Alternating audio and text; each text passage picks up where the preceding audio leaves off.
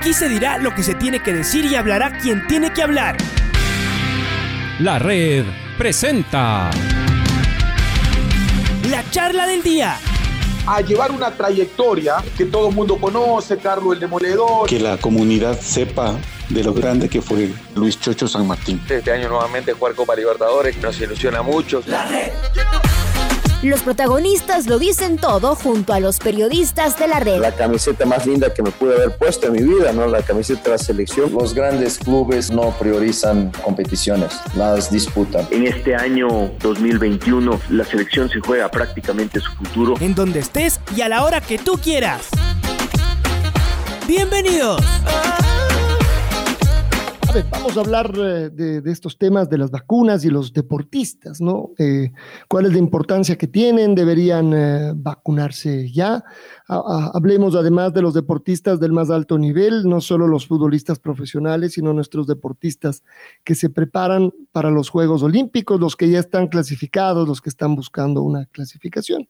Hemos querido invitar esta mañana a la doctora Beatriz León, ella es pediatra inmunóloga, además de docente universitaria y además, eh, pues ha estado muy, pero muy cercana a la carrera de Nancy Dahomes, ¿no? Eh, así que conoce las particularidades de lo, que, de lo que ocurre alrededor de Nancy, de su hermana, en fin, en este caso de las pesas, pero que muchas de, estas, de estos temas eh, seguramente que se replican en otros deportistas de élite también. Así que, Beatriz, bienvenida a la, a la red y mm, la primera pregunta es, ¿por qué deberían vacunarse y ya los deportistas eh, de élite, en este caso los deportistas olímpicos, de cara a los, a los Juegos Olímpicos precisamente? Bienvenida a la red. Alfonso, buenos días a toda tu chévere audiencia. Este, qué contenta de estar eh, acá. Bueno, la primera, la más evidente de todas, es que el tiempo que el cuerpo necesita para protegerse, para realizar el, proceso de, de inmunizarse, de autoinmunizarse, digamos, después de la vacuna, es, dependiendo de cuál sea la que recibe, entre 5 y incluso 16, 18 semanas, porque recordemos que hay vacunas, la que más se está usando en el Ecuador es la de Pfizer, que se debe poner una dosis, luego tres semanas una segunda dosis, y después de dos semanas realmente se empieza a estar eh, completamente inmunizado. Entonces, como las Olimpiadas son en, dos meses, eh, quisiéramos que lleguen nuestros deportistas a, la, a, competir ya con sus defensas listas, de modo que si es que se contagian, eh, si están en contacto con, alguien con el virus, no les afecte, no se contagien, y si están en ese pequeñísimo porcentaje que a pesar de estar vacunado, se contagia, al menos la enfermedad sería leve y probablemente podrían eh, incluso seguir compitiendo y, sin duda sin, llegar al hospital. Entonces es muy importante que tengan suficiente tiempo desde el momento de la vacunación hasta el momento de la competición más importante de sus vidas eh, para estar listos eh, inmunológicamente también, no solamente físicamente a nivel deportivo, digamos. ¿Quién debería encargarse de proveer las vacunas? en este caso, el, el gobierno, en este caso, lo, como está pasando ahora con el fútbol, a través de, las organizaciones internacionales, por ejemplo, el mismo COI. Sí, la verdad es que eh, en el, Ecuador la única eh, entidad que tiene potestad de, acceso a las vacunas es el, el Estado ecuatoriano, el gobierno ecuatoriano representando al Estado. Eh, para mí es insólito que, que no se haya hecho ya la gestión hace mucho rato. Me parece que, que cuando se decidían las categorías de las personas tenían que haberlo eh, puesto a los deportistas inmediatamente o eh, después de la, de, la, de la primera fase. Eh, mm, incluso se los podía poner dentro de la primera fase, siendo que ya llegaban muchísimas vacunas. Ahora, el problema eh, eh, los futbolistas tienen una organización infinitamente superior a la de los resto de los deportistas en el mundo y particularmente en Ecuador. Y entonces se hacen las gestiones y, y se trabaja porque porque hay una conciencia de eh, de la del símbolo que es que los deportistas, en este caso los futbolistas, se vacunen y que además evidentemente se protejan. Entonces hay más de razones médicas, también hay razones este, simbólicas y razones de, importancia para los países. Entonces, eh, tristemente el proceso en el Ecuador ha estado, como en otras ciudades, en otros países también, plagado de problemas incluso éticos y, y, de corrupción. Y eso hace que haya mucho disgusto y mucha desconfianza de la población en general. Pero eso son cosas que un, un liderazgo, un, un, líder, sea gubernamental o incluso deportivo, digamos, el Comité Olímpico, por ejemplo, tiene que salir y explicar. O sea, invertir un dinero en formar a la población para diferentes cosas es mucho más valioso que hacer propaganda.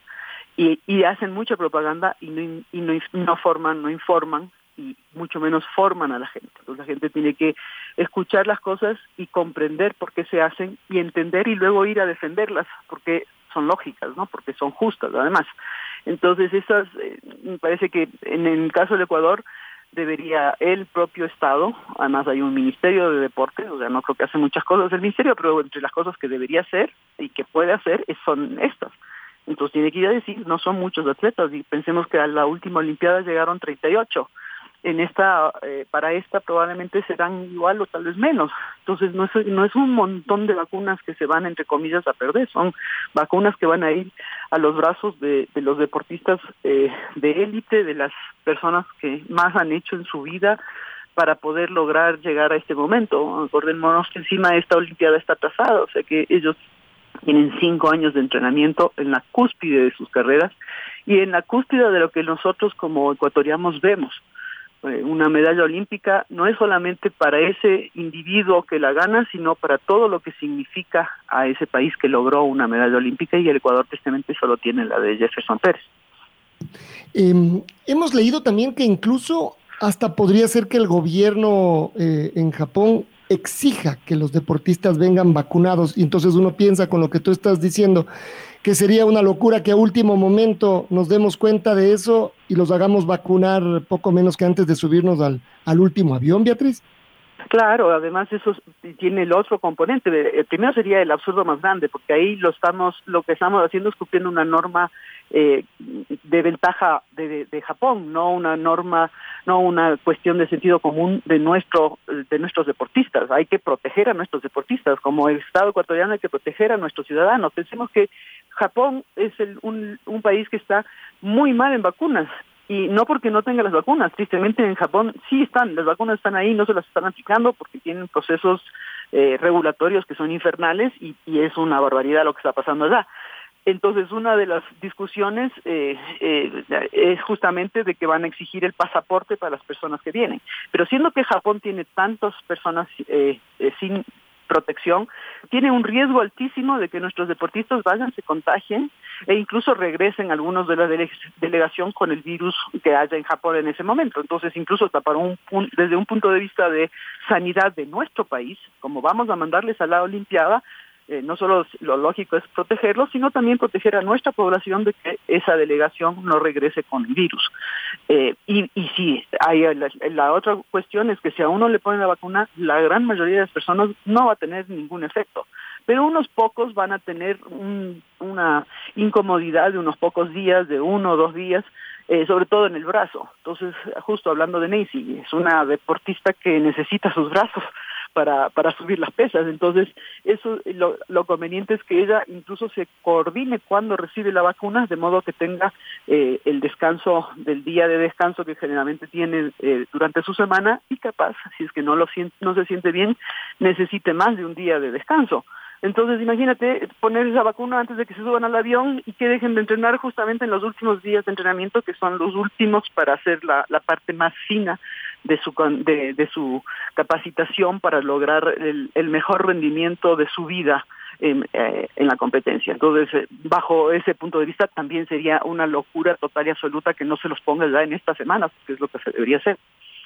Y tú empezaste a decir algo de lo que podría venir para ellos. Me voy a meter entonces en esto, para los, deportistas, esto de los efectos, lo mismo que hablamos para todas las personas. Hemos escuchado ya de, de las experiencias que, que tiene quienes han sido vacunados y estamos pendientes cuando se han vacunado nuestros mayores, a ver qué es, qué es lo que les ha pasado. En los deportistas los efectos son menos por su condición eh, atlética o puede ser aleatoriamente lo mismo que a cualquier otra persona, Beatriz?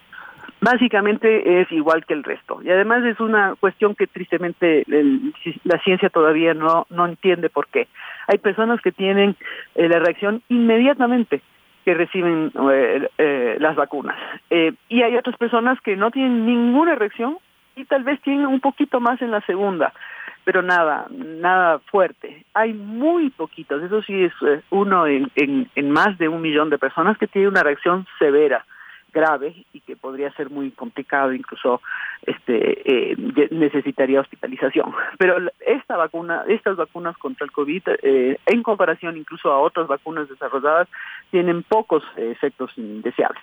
Pero los efectos pueden ser molestosos al punto de que el atleta no puede entrenar. Y en general, eh, yo digo para todas las personas que se van a vacunar, que son deportistas, si pueden eh, cuadrar con el día de descanso, como decía, tanto mejor. Pero si no lo pueden hacer, la mayoría no somos deportistas de élite, ni mucho menos, y descansar uno o dos días, incluso fuera de, de, de, lo que era la planificación, no nos va a hacer ningún daño. Y siempre tienen que poner en la balanza qué, sería, qué pasaría si me enfermo, que eso es la otra parte de nuestros atletas de élite. Lo catastrófico que es que un chico ya eh, este, como se llama, calificado para competir. Acordémonos que eso es una cosa infinitamente eh, difícil, ¿no? Eh, no puede, digamos, le, le, da, la enfermedad y tiene que descansar la semana que está enfermo y si para la mala suerte se complica, pues acabó la competencia. Así nomás, no van a llegar a competir. Una, un atleta que se va al hospital por COVID va a tener un periodo de recuperación de la enfermedad eh, que lo va a alejar del, campeonato en este momento, porque es muy cerca si fuera hace años, hace meses, no sería tanto problema, pero ahora ya está encima la competencia, así es que va a perder la posibilidad de representar al país por una, yo pensaría, negligencia del mismo país al no darle la protección que merece. Doctora, buenos días. Eh, le saluda Patricio Javier Díaz. Eh, ¿Hay alguna diferencia entre las vacunas que se están que están en el mercado en este momento? Es decir, sabemos que hay unas que vienen con distintos eh, orígenes, ¿no es cierto? Eh, y seguramente cada una de ellas tiene una manera distinta de generar la inmunización. ¿Nos puede contar un poquito, además incluso hasta para, para conocer también, más allá de la parte deportiva, cómo actúan las distintas vacunas, las más conocidas al menos, y ya después pensando en los deportistas, ¿hay alguna vacuna que sea más recomendable, menos recomendable, da lo mismo? Ay, esas son preguntas, la, sobre todo la última es la más difícil de todas. Pero bueno, las vacunas en general, todas las vacunas, la forma en que funcionan es que nos inyectamos algo y, eh, o en, una de las vacunas, la del rotavirus que se da a los bebitos, se lo come a, la vacuna. Pero la, el 99% de las vacunas son inyectables. Entonces nos ponen una inyección y esa inyección hace que nuestro propio cuerpo se organice de diferentes maneras para eh, producir la defensa y de esa manera evitar el, eh, el eh, ¿cómo se llama? La, infección cuando se la encuentre. Entonces está ya protegido en la medida eh, y, y está ahí esperando, está a la espera, es como tener el, las, las defensas de un país, eh, los soldaditos, ¿no es cierto? Uno entrena a un soldadito y ese soldadito entrena a diez más pero están todos en la reserva y está solamente un soldadito dando vueltas por ahí esperando eh, eh, esperando no encontrarse con el enemigo, pero si se lo encuentra, lo que va a decir es llamar a los otros y decir, ahora vengan, porque ahora sí los necesito. Y esos 10 se formaron a partir de, del primer soldadito que entró, que es artificial, digamos, que es la vacuna, ¿no? Eh, pero al fin del, cuerpo, del día, el cuerpo hace las vacunas propiamente, el, más que las vacunas del cuerpo, hace la defensa contra las infecciones propiamente. Hay diferentes mecanismos de, de, de, de hacer las vacunas y justo para hacer estas se desarrolló un sistema nuevo eh, que ya estaba estudiándose mucho tiempo, pero que no habían fondos para hacerlos. Y estos son los más efectivos en el sentido de la rapidez, fue la primera vacuna que se desarrolló, y son estos que se llaman mRNA. Entonces lo que hacen estas es darnos una eh, instrucción a la célula, entra, entra, la vacuna a nuestro cuerpo y esto va directamente a una parte del cuerpo eh, eh, dentro de la célula que le dice, ¿por qué no haces una defensa, que es una proteína, justo contra esos piquitos que el coronavirus tiene. Entonces es paradójico y casi justicia divina que la forma en que se desarrolla, si uno ve en el microscopio el coronavirus, tiene estos picos, estos coronitas, la coronita está lleno de piquitos, pues la vacuna esta se hace contra esos piquitos. Entonces, eh, el mismo cuerpo hace el anticuerpo específico contra el piquito. Esas son las vacunas eh, Pfizer, Moderna, eh, que vienen de Estados Unidos, ¿no es cierto? Después hay otras vacunas que se hicieron con un sistema un poco más eh, eh, tradicional, que es bastante bueno, que es usar un, virus y a este virus educarlo, hacerlo bobo, es un virus que normalmente no causa mayor problema en, el cuerpo, eh, y entonces lo que se hace es se le enseña a este virus cómo hacer este mismo proteína contra el piquito. entonces, de esa manera, el, el, el, eh, el, cuerpo hace sus anticuerpos contra los dos virus, contra el virus bobo y contra el piquito del virus nuevo. Entonces acomoda el anticuerpo y de esa manera la defensa funciona. Esas son las, las eh, eh, vacunas de AstraZeneca, también la de Sputnik que va a llegar acá al Ecuador. Y esas son las cinco vacunas que por el momento se están... ah, bueno, también hay la, la vacuna Sinovac, que es la de China, que también está este, aquí en, en el Ecuador y que también tiene un principio mm, parecido para poder inactivarse y para poder ser una vacuna eh, que, sea eficiente. Entonces, son, son sistemas buenos, todos de, de vacunación. Para mí, el, que va a ganar, que debería ganar de lejos el, el premio Nobel es el desarrollo final de las vacunas contra eh, usando el RNA, ¿no es cierto? Eh, que es una tecnología desarrollada en un laboratorio que era chiquito de, de Alemania, eh, BioTech, y este ellos estaban trabajando para esa vacuna sobre todo para otras enfermedades y eso es lo más lindo que va a venir algo bueno tiene que salir de esta infernal pandemia y es que probablemente estos mismos laboratorios, muchos más, con este nuevo conocimiento de realización de vacunas, van a poder desarrollar vacunas contra el cáncer. Entonces será, me parece a mí, el, el boom eh, científico y tecnológico de los siguientes años es el desarrollo de diferentes vacunas para esto. Así que no todo es horrible en, en eh, de la pandemia y sin duda para mí la, el desarrollo científico es, es una de las ventajas. Estamos hablando con la doctora Beatriz León, pediatra inmunológica, docente universitaria, que tiene la amabilidad de atendernos hoy acá en Jornadas Deportivas. En toda esta explicación que usted nos ha dado, ¿hay alguna de estos, alguno de estos em, eh, procesos eh, pueden generar, uh, porque es lo que le escuchábamos, por ejemplo, a Nancy Joven, ¿no? Eh, generar alguna disminución en su, a mediano plazo, ya no solamente el día del pinchazo, el día del, del posible síntoma que usted mismo dice, ¿no? Preferible hacerlo en el día de descanso.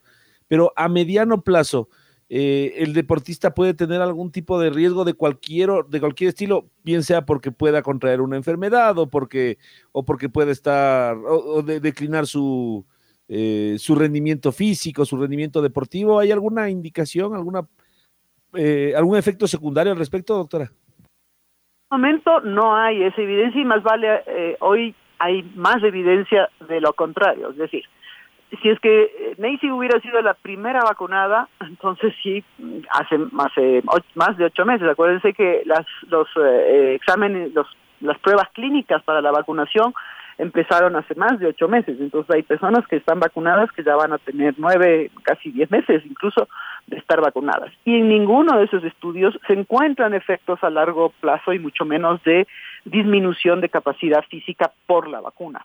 Al contrario de la enfermedad. La enfermedad sí causa eh, tristemente hay una parte, de, casi un tercio de las personas que se quedan con una cosa que se llama COVID largo, una enfermedad que, ahora se está denominando COVID largo, que tiene eh, afectación a diferentes órganos, incluidos los músculos. Y entonces sí hay algunas personas que después del COVID no vuelven a su capacidad física previa. Eh, entonces, volvamos a la vacuna. Eh, sí, sí podía tener ese miedo y tristemente hay un miedo en hay aproximadamente 20 personas que, que hacen una horrible labor de diseminar eh, noticias falsas o de exagerar o de eh, elucubrar porque en medicina lucubrar es algo que se tiene que hacer solamente para iniciar los procesos de investigación. Entonces yo puedo elucubrar lo que usted me está diciendo y hacer un estudio y probar si es que lo que estoy elucubrando es cierto o no. Esos estudios muestran que no es cierto que se va a disminuir por la vacuna, eh, a no ser que tenga una complicación severa, que como decía al principio, eres en mucho menos de un millón de, de, una vacuna en un millón de personas. Entonces, si es que ella hubiera sido de esos primeros, obviamente yo le hubiera dicho, no, no te puedes poner la vacuna en un experimento, porque no sabemos. Pero hoy que ya ha pasado tanto tiempo, lo que tienen, lo que yo le voy a decir es no, sí te tienes que poner la vacuna porque evidentemente te va a proteger de una enfermedad que sí podría hacer que tú pierdas tu carrera. Entonces, eh, ese miedo eh, al incierto tiene algunas razones de ser. Yo creo que la razón más importante es la falta de educación y el miedo, porque lo que sí pasa, falta de educación, lo que sí vemos es un montón de noticias en WhatsApp y noticias falsas que nos hacen, sobre todo a alguien como Nancy, que es tan responsable y que está siempre muy alerta de todo, la hace tener miedo. Entonces ahí necesita el apoyo de su equipo eh, médico y, y, de su entrenador, que también entra en el programa, que acordemos que el entrenador de, de es ruso y también es una persona que, que está muy alerta de todo y, y puede estar más nervioso de lo que deberían estar. Pero yo diría que en general no tienen por qué preocuparse, más vale tienen que preocuparse de no infectarse.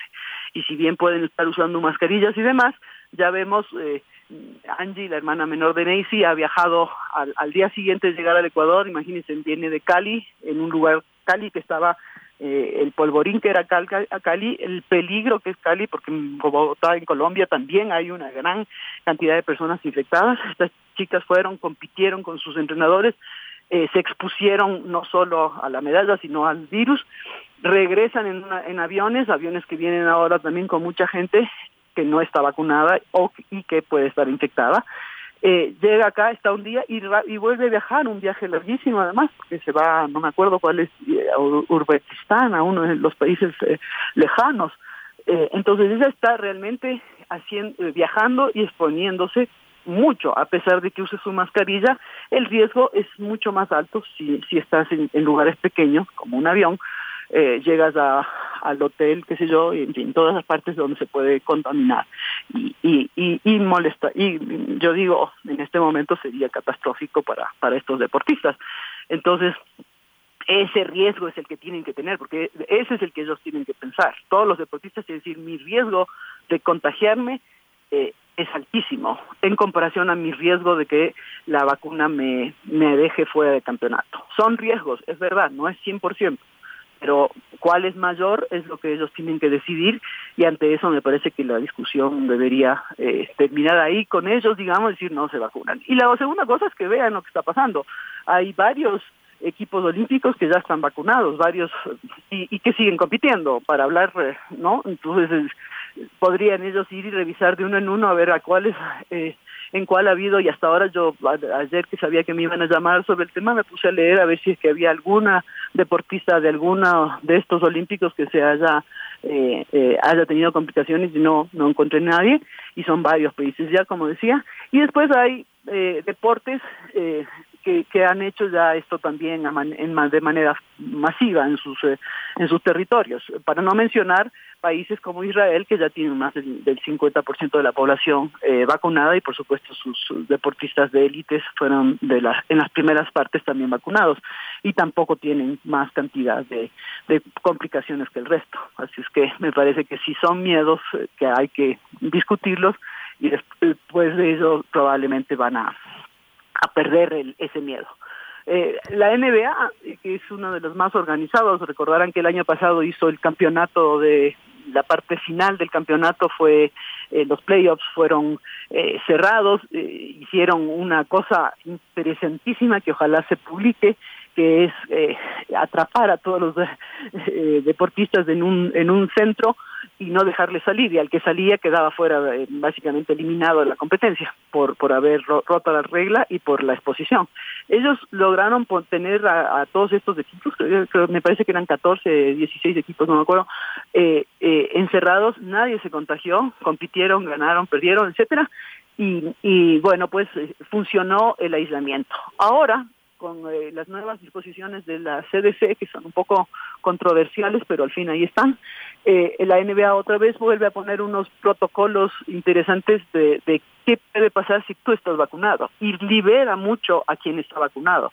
Eh, puede salir afuera, ya puede salir a comer, en fin, hace la NBA para sus propios deportistas un montón de, de datos de información y de ventajas por ya estar vacunados y tener la inmunidad que los protege. Incluso pueden ya estar con visitas que ellos estaban prohibidos, este, ya no tienen que tener ningún tipo de cuarentena, incluso después de haber estado expuestos, porque ya tienen inmunidad y si no se enfermaron quiere decir que funciona y por lo tanto no contagian.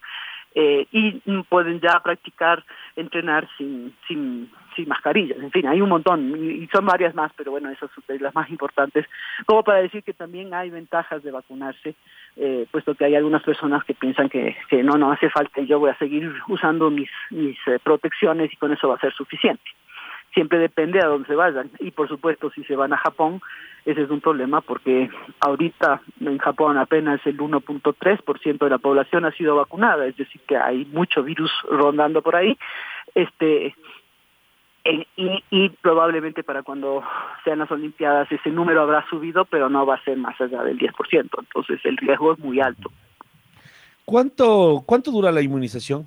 Uno con una vacuna eh, durante qué tiempo está inmunizado y está inmunizado al 100%, es decir, no hay ninguna posibilidad de que vacunado uno pueda contagiarse o hay alguna posibilidad de que de todas maneras con una vacuna, habiéndose inmunizado, eh, por ahí algún algún virus rebelde de todas maneras haga estragos. Sí, ese es muy buen punto. La verdad es que el, el eh, a ver, sabemos que dura la vacuna por lo menos nueve meses ya eh, de lo que leí el último estudio. Ya está publicado el que dice ocho meses y, y esta semana leí otro que ya decían que está para publicarse próximamente, que dura nueve meses. ¿Y por qué solo se puede cada mes ir viendo esto? Porque esos primeros estudios que se hicieron en, en grupos de 60 mil personas, de 45 mil personas, o sea, en grupos inmensos, eh, le siguen a esas personas hasta el día de hoy y los van a seguir por años. Entonces, todo lo que, las preguntas que siempre tenemos de pasa esto después de un largo tiempo, por ejemplo, como me decía un rato, lo vamos a ver en esas personas. Y por lo menos sabemos que a ocho meses no hay estragos a largo, a, mediano tiempo vendría a ser, ¿no es cierto? Entonces, eh, lo más probable es que la vacuna, esta vacuna es, las, este, este virus es similar a un virus muy grave, es de la misma familia que, que, que, que estuvo en, en, eh, en el Medio Oeste eh, y, en África, ¿no?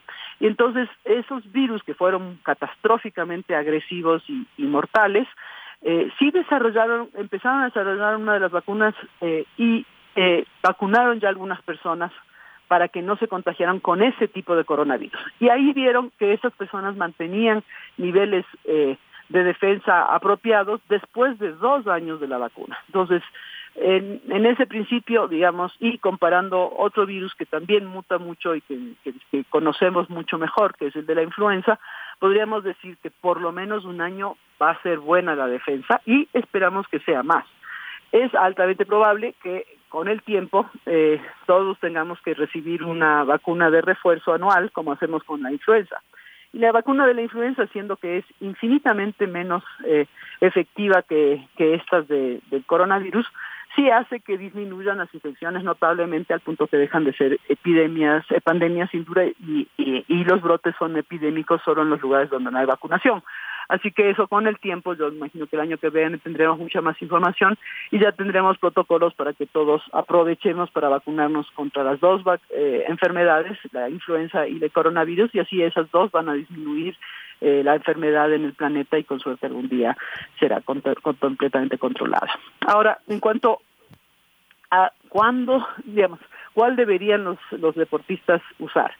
Hay una de las vacunas que es muy buena, que se llama Johnson y que protege eh, más del 90, por, alrededor del 90% a quienes están vacunados. Esa necesita solo una dosis, pero lamentablemente al Ecuador todavía no ha llegado, entonces me parece que va a ser casi posible que los deportistas puedan en el Ecuador vacunarse contra esa. Yo estoy segura que hay muchos eh, deportistas que ya están vacunados, olímpicos, que ya están vacunados porque aprovecharon alguna competencia cuando estaban fuera del país y se vacunaron o viajaron expresamente para eso, que es otra posibilidad eh, absurda eh, desde el punto de vista de que ya tenemos las vacunas en Ecuador y eso es lo que hay que hacer, vacunarles acá y no interrumpir su entrenamiento con viajes para, para que se vacunen, vacunarlos acá y listo. Pero bueno, en todo caso, esta vacuna es muy buena, la Johnson, porque es solo una y podría ser una opción. Las otras vacunas necesitan eh, un refuerzo. Y el problema de la de AstraZeneca que se está poniendo es que el refuerzo se debe poner alrededor de dos semanas después. Eso haría que ellos estén no completamente inmunizados en, Tokio, porque tendrían, como quien dice, o sea, la de AstraZeneca con una vacuna ya está alrededor del 60% protegido, pero ahí sí decimos 40% sigue siendo una alta probabilidad de contagio y además, eh, por lo tanto, esos deportistas tienen que seguir usando las mascarillas, tener un cuidado infinito y si para mala suerte en el avión que está viajando a Tokio, imagínense el viaje a Tokio desde el Ecuador es más o menos largo, ¿no? este en los aeropuertos, en fin, tiene que cambiar por lo menos dos veces de vuelo. Ustedes que viajaron a Tokio nos pueden a Japón con, con, la, con el mundial nos pueden contar mejor, pero en todo caso es un viaje eterno. Eh, esos deportistas obviamente con una sola vacuna de AstraZeneca no estarían suficientemente eh, inmunizados. La de Pfizer en cambio le ponen una ahora y en tres semanas le ponen la otra, con la, la otra. Con la primera vacuna ya está casi este 80 y piquito, 84, 86% eh, eh, de, de defensa, o sea, si tiene todavía 16% de chances de infectarse. Y con la segunda dosis esto sube a más de 92% según lo que demuestra Israel. Eh, después de la segunda semana de la segunda dosis. Entonces, son cinco semanas para estar completamente inmunizado en el 92%. Ahora, ese 8% que no se que no está perfectamente inmunizado, que tampoco sabemos por qué es, algunas pues, no depende de la edad ni la condición física, simplemente hay personas que no montan tan adecuadamente la infección, la, la, la, la defensa al momento que están infectados. Y esto es importante porque lo que sabemos es de las personas que estuvieron en contacto con el virus y se infectaron y por eso decimos que es 8%. Pero lo que no sabemos es si es que es la mala suerte de que se infectaron muy rápido después de la segunda inyección o que, y que su cuerpo solo necesitaba más tiempo para, para crear buena inmunidad. Porque sí sabemos que ya están con algo de protección al punto que no van al hospital. Y eso es una gran cosa, porque esta enfermedad manda al 5% de las personas infectadas al hospital y de ellas hay unas personas que incluso pueden fallecer. Entonces, eh, yo diría que si es que hay acceso eh, moderna, casi no hay en el Ecuador, me parece tampoco, así es que hay unas pocas, pero no tantas. Eh, esta sería la mejor opción, la, la, de Pfizer para los deportistas, en el sentido de que en poco tiempo estarían muy, pero muy bien protegidos. Y así llegarían a las Olimpiadas ya con mucha más tranquilidad. Igual van a utilizar, obviamente, las mascarillas durante el vuelo y esto y aquello, pero ya pueden ir a los, a los sitios de entrenamiento, por ejemplo, eh, sin mascarilla y, estar tranquilos eh, haciendo su mejor eh, entrenamiento, que siempre la mascarilla molesta un poco al, al deportista. Imagínense, está en, este, son los mejores de los mejores, no es que están entrenando para mantener el físico o para no engordar, no, ellos van entrenando para lograr su máxima eh, eh, ¿cómo se llama?, marca. Entonces, desde la ropa que se ponen hasta, obviamente, eh, las, la mascarilla interrumpiendo su proceso de respiración, eh, le, eh, son importantes. Por eso me parece que también es otra ventaja que ahora que estamos conversando se, se me ocurre para poder eh, empujar a que se mueva el Ministerio de Deportes y el de Salud y, y vacunen a estos chicos, sus entrenadores o a la delegación que va a viajar con ellos, ¿no? doctora León, cuéntenos un poquito también respecto a los a, la etapa de vacunación respecto a, la gente que ya está contagiada o estuvo contagiada. Por ejemplo, la una sería, ¿qué pasa si estoy contagiado, no sé, y me vacuno? La otra, eh, ya sé que estoy contagiado, ya sé que me contagié, ¿cuánto tiempo tengo que esperar para ponerme la vacuna? O no, o ya no es necesaria porque supuestamente estoy inmunizado. Eh, al menos eso se, se, supone, aunque hemos leído y hemos escuchado que no necesariamente hay gente que no queda autoinmune después de haber tenido el virus. Además, por ejemplo, en el fútbol ahora ya se van a vacunar a todos los equipos del fútbol ecuatoriano y, y sabemos que hay muchos de ellos que ya fueron contagiados. Entonces, en estas distintas etapas, si yo no sé que estoy contagiado, me vacuno, ¿qué pasa? Y después, yo ya supe que estuve contagiado, ya cumplí mi periodo, a lo mejor estoy cumpliendo mi periodo, después de cuánto tiempo me debo vacunar? A ver, si es que eh, si es que ya le dio la enfermedad, eh, después de un mes ya se puede vacunar. Entonces empezó el día 1, al día 30 se puede vacunar sin problema. Y eso es simplemente porque quiere, el, lo que va a pasar es que necesita una sola vacuna, ya no necesita dos, incluso de las que se necesitan dos, como la de AstraZeneca o la de o la de Pfizer, ¿no es cierto? La de Moderna, necesita solo una vacuna, porque esa vacuna va a ser como que fuera el refuerzo de la enfermedad. Su, su enfermedad fue la primera dosis, digamos, y la vacuna es eh, al, al, mes es la segunda dosis. Eh, y con eso ya se queda con una muy buena inmunidad, de hecho parecería que es mejor eh, ese sistema de alguna manera hace una inmunidad fortísima muy rápidamente y, muy efectiva por, por varios meses, de lo que sabemos. La otra es si es que por casualidad yo no sé, porque además es cierto, usted puede tener el, eh, el virus, eh, se contagia, digamos que yo me contagié eh, hoy es martes, digamos que me contagié el sábado, que estaba en la farra ahí, en alguna farra no, no legal, eh, obviamente yo no voy a hacer eso, pero alguna persona hizo eso, salió y se contagió farreando el sábado. El día lunes probablemente todavía no tiene síntomas, porque el virus no causa síntomas, sino después del tercer o cuarto día empiezan los síntomas. Entonces el día lunes me tocaba la vacuna, voy y me vacuno. Eh, lo que va a pasar, la vacuna no me va a empeorar mi enfermedad, pero sí voy a tener los síntomas de la enfermedad. Entonces ahí lo que suele pasar es que la gente dice, ay, la vacuna me, sacó, me sentó fatal, me enfermé y me fui al hospital. Cuando llega al hospital le hacen la prueba del PCR y ahí sale positiva y por eso saben que no es la vacuna, sino la infección la que tiene porque el PCR salió positivo y con la vacuna el PCR no sale positivo porque no tiene el virus vivo, entonces no puede hacer positivo al, al, PCR. Y entonces ahí se rompe el mito, a pesar de, pero igual la gente es irresponsable y va y miente descaradamente. Algunos no se llegan a, a, a saber si están o no están infectados, pues se sienten pésimos y son de esos que tienen un poco de síntomas como un buen trancazo. Entonces esas son las personas que van y dicen, ay, la, la, la, la la vacuna fue la que me dio los, eh, ¿cómo se llama?, los síntomas. Pero como le digo, esto sí ya está mostrado también en estudios y, y no, no es la vacuna, es que está infecta, infectado y que además puede contagiar a otras personas. Y eso es tristemente lo que suele pasar, que estas personas irresponsables que se que, que, saben que puede no ser la vacuna y no se hacen la prueba y van y están con sus abuelitos, por ejemplo, se infectan los abuelitos y ahí todo el mundo sabe que no fue la vacuna, sino la infección lo que enfermó a toda la familia.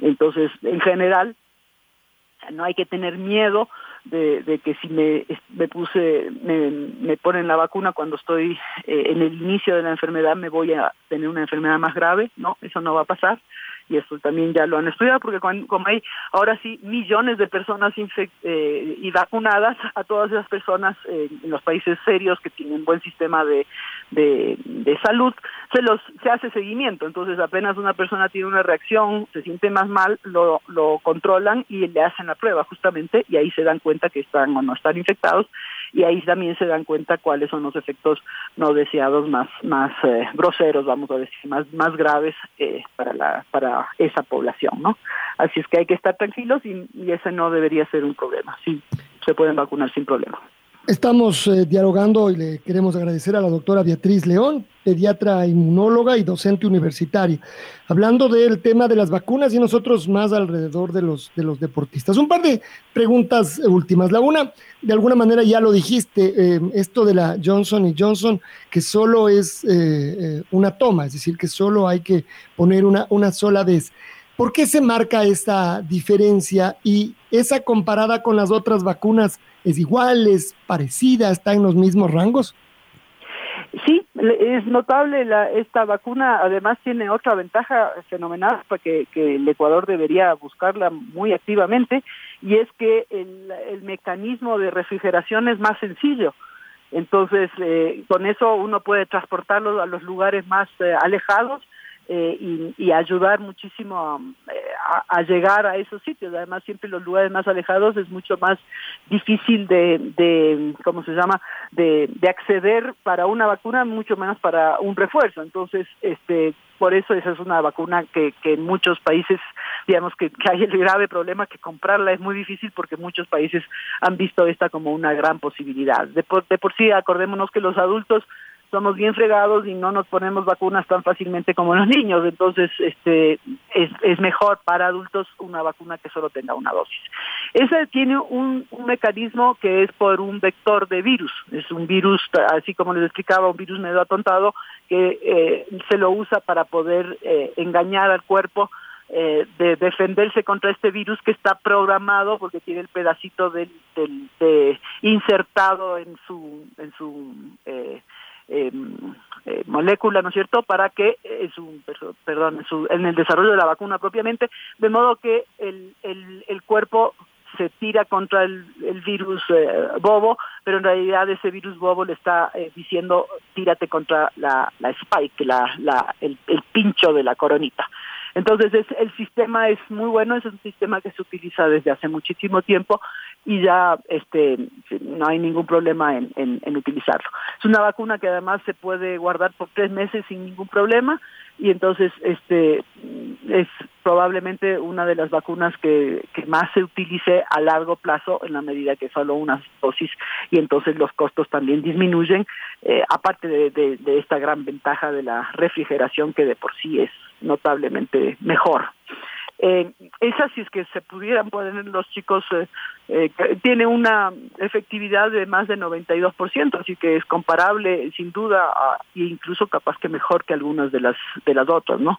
Eh, y es comparable a la de Pfizer, que es hasta ahora la que más tiempo ha dado de, de protección, más efectividad, ¿no? Entonces, muy bueno. Así que ojalá que esa esa sea la que traigan para para al Ecuador lo más rápido posible para poder eh, aumentar la la efectividad de la vacunación. Uno de los temas más duros que está teniendo eh, en general la población, que estamos teniendo, es este confinamiento de los niños y el deporte. Bueno, no, es difícil imaginar cómo lo está resintiendo y ya vamos a ver qué consecuencias tiene en el mediano y en el largo plazo eh, el confinamiento de las y los más chicos que no pueden hacer deporte o que lo hacen eh, todo muy a cuenta gotas y no hay competencias. Entonces ahí viene la pregunta, ¿y los chicos no se vacunan porque no hay vacunas, porque no está aprobado todavía? ¿Debería en algún momento próximo pensar en que los chicos se vacunen? Por ejemplo, para que puedan ir al colegio, ya no solo lo del deporte que estamos hablando nosotros, si ya van al colegio, seguramente hacer deporte eh, vendrá con, con aquello. ¿Qué pasa con los niños? Esa es además eh, especialidad tuya, Beatriz. Bueno, el, eh, sin duda, eh, a ver, primero, medicina, todo, todas las medicinas, incluidas las vacunas, siempre se, se inician los estudios en adultos y luego se hacen en niños. Eso pasa con todo, en, los niños como pediatra siempre estoy abogando por porque pasen a ser la primera línea, pero para a de que son la primera línea, este eh, se, se ve primero en adultos la respuesta y luego se eh, se, la, se toman las muestras en, y se hacen los los estudios en los niños. Entonces eso hace que se demore per se justo la parte que tú me decías, ¿por qué no se les vacuna? Ya hay estudios. Entonces, sí, ya hay estudios y de hecho uh, en, Inglaterra ya hace varios meses que, que los jóvenes desde los 12 años ya se están vacunando. Entonces primero se empezó a vacunar a los de 16 años porque se hicieron los, los algunos de los estudios para las vacunas que estamos utilizando ahora ya de entrada eh, incluyeron chicos de 16 años uh, para adelante. Entonces, eh, apenas salieron, sabían que ya podían vacunarlos y de inicio, la segunda parte de lo que tú decías es la razón por la cual se demoró y es que no había suficiente vacuna. Entonces, a falta de vacuna, y como los adultos se enferman mucho más que los jóvenes, eh, los adultos mayores muchísimo más, entonces por eso se empezó por las personas de mayor edad y se fue bajando la edad, y por eso ya en Inglaterra, eh, por ejemplo, y en algunos países de Europa, se estaba poniendo la vacuna a los mayores de 16 años. En Estados Unidos también ya se está aplicando a los mayores de 16 y en esta semana varios eh, estados cambiaron la regla para que incluso mayores de 12 años empiecen a ponerse. Al igual que en, que en Europa también ya se pone a mayores de 12 años. Se, el estudio de mayores de 6 años, o sea, niños, eh, hicieron ya la prueba hasta los 6 años, también muestra que los chicos hacen muy buena inmunidad y que por lo tanto y no tienen efectos indeseables con la vacuna. Por lo tanto eh, ya también próximamente yo me imagino que en septiembre ya estarán eh, incluso los escolares eh, vacunándose en los en varios países del primer mundo. En el Ecuador va a haber el problema de la de la disponibilidad. A medida que hayan más vacunas y ya la población adulta mayor y con suerte la mayoría de los adultos estemos vacunados, entonces se va a empezar a, a vacunar a los niños y yo sospecho que a largo plazo será mandatorio, eh, obligatorio vacunar a los niños y, y, a los adultos va a ser una recomendación con suerte, con una organización, de modo que las que las los eh, las grandes empresas, por ejemplo, ya tengan la vacuna, los, eh, haya una disponibilidad eh, desde el Estado con facilidad para que todo el mundo pueda vacunarse todos los años sin ningún problema.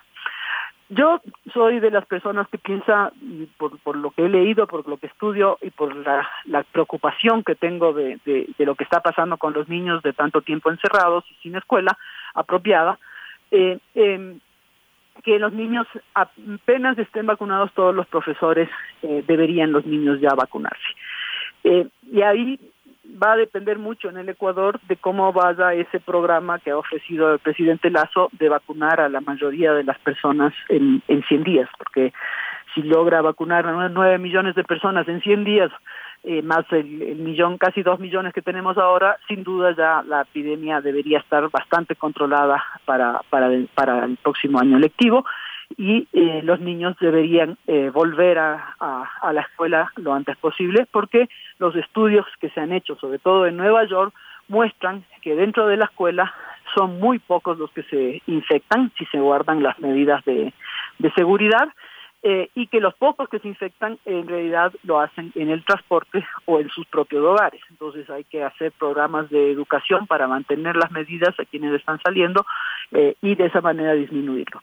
Pero las ventajas de volver a la escuela son muchísimo más grandes eh, y necesarias en este punto eh, para nuestros jóvenes y sin duda la actividad física, porque uno de los grandes problemas que nos va a causar mucha eh, eh, preocupación ya desde ahora y, y, enfermedad a largo plazo es el, eh, la, la, el sedentarismo que se ha desarrollado en, toda la población, pero en particular en los niños, incluso en los más chiquitos que están acostumbrados a moverse y que ahora han estado metidos en sus casas, muchos en lugares muy restrictivos, sin casi posibilidad de salir ni al patio, ni a las terrazas, ni a, ni a los jardines, están metidos en cuartos pequeñitos y estos chiquitos, claro, tienen unos problemas de nutrición ahora eh, graves por, por la falta de recursos sociales, pero además por la falta de movimiento eh, han aumentado de peso muchos, otros han incluso disminuido todavía más eh, y bueno, hay hasta incluso problemas a,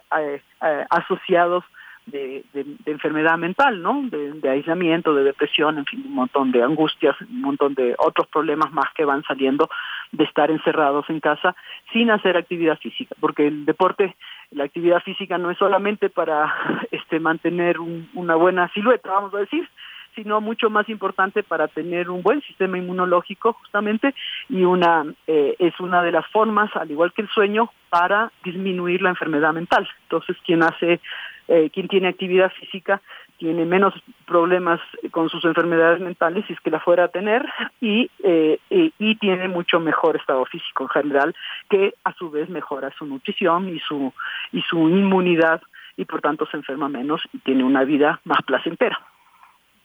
Y, y, otra vez, y para el deporte es absolutamente necesario que los más chicos sigan generando afición, además, no todo esto que ya nos dice la doctora Beatriz León desde el punto de vista de, de salud física y mental, sino además también desde el punto de vista deportivo.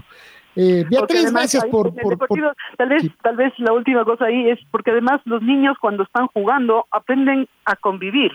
Yo digo que, que una de las razones de que nos va mal en la política es porque en Ecuador no hace un esfuerzo político para tener más chicos compitiendo y aprendiendo las reglas y aprendiendo a respetar los turnos y aprendiendo a perder, levantarse y competir de nuevo sin que se acabe el mundo. Aquí, eh, en cambio, son muy pocos los chicos, las escuelas no tienen entrenadores, eh, las escuelas públicas no tienen entrenadores. Entonces, claro, en, nuestra época, Alfonso, cuando yo era chica, competía en intercolegial con todos los colegios, porque todos los colegios podían, eh, tenían entrenadores y era una forma, además de conocer lo que es nuestro país. De hecho, llegábamos a las elecciones y, y hacíamos amistad con personas de diferentes grupos eh, socioeconómicos y eso también nos enseñaba a ser mejores ecuatorianos. Entonces, todos los niños cuando están jugando y cuando están entrenando y compitiendo, aprenden en responsabilidad, aprenden en respeto, dependen a, que las leyes se respetan también, que las reglas están ahí para respetarse. Una parte importantísima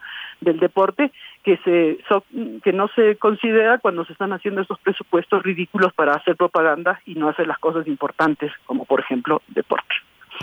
Estamos de acuerdo. Beatriz, gracias por estar con nosotros esta mañana, por todo tu conocimiento e información. Qué gusto, un abrazo para todos y ojalá que se vacune todo el mundo y que comprendan que es necesario vacunar a los deportistas para evitar las infecciones de todos y para tener estos ejemplos y, que se invierta en que todos los niños puedan jugar y, hacer deporte eh, que, ellos quieran. Ok, un abrazo. La red presentó la charla del día. Un espacio donde las anécdotas de actualidad deportiva se revelan junto a grandes personajes del deporte. Quédate conectado con nosotros en las redes de la red. Síguenos como arroba la red Ecuador y no te pierdas los detalles del deporte minuto a minuto. Escúchanos en vivo en TuneIn y en los 102.1 FM en Quito. ¡Te esperamos! La red.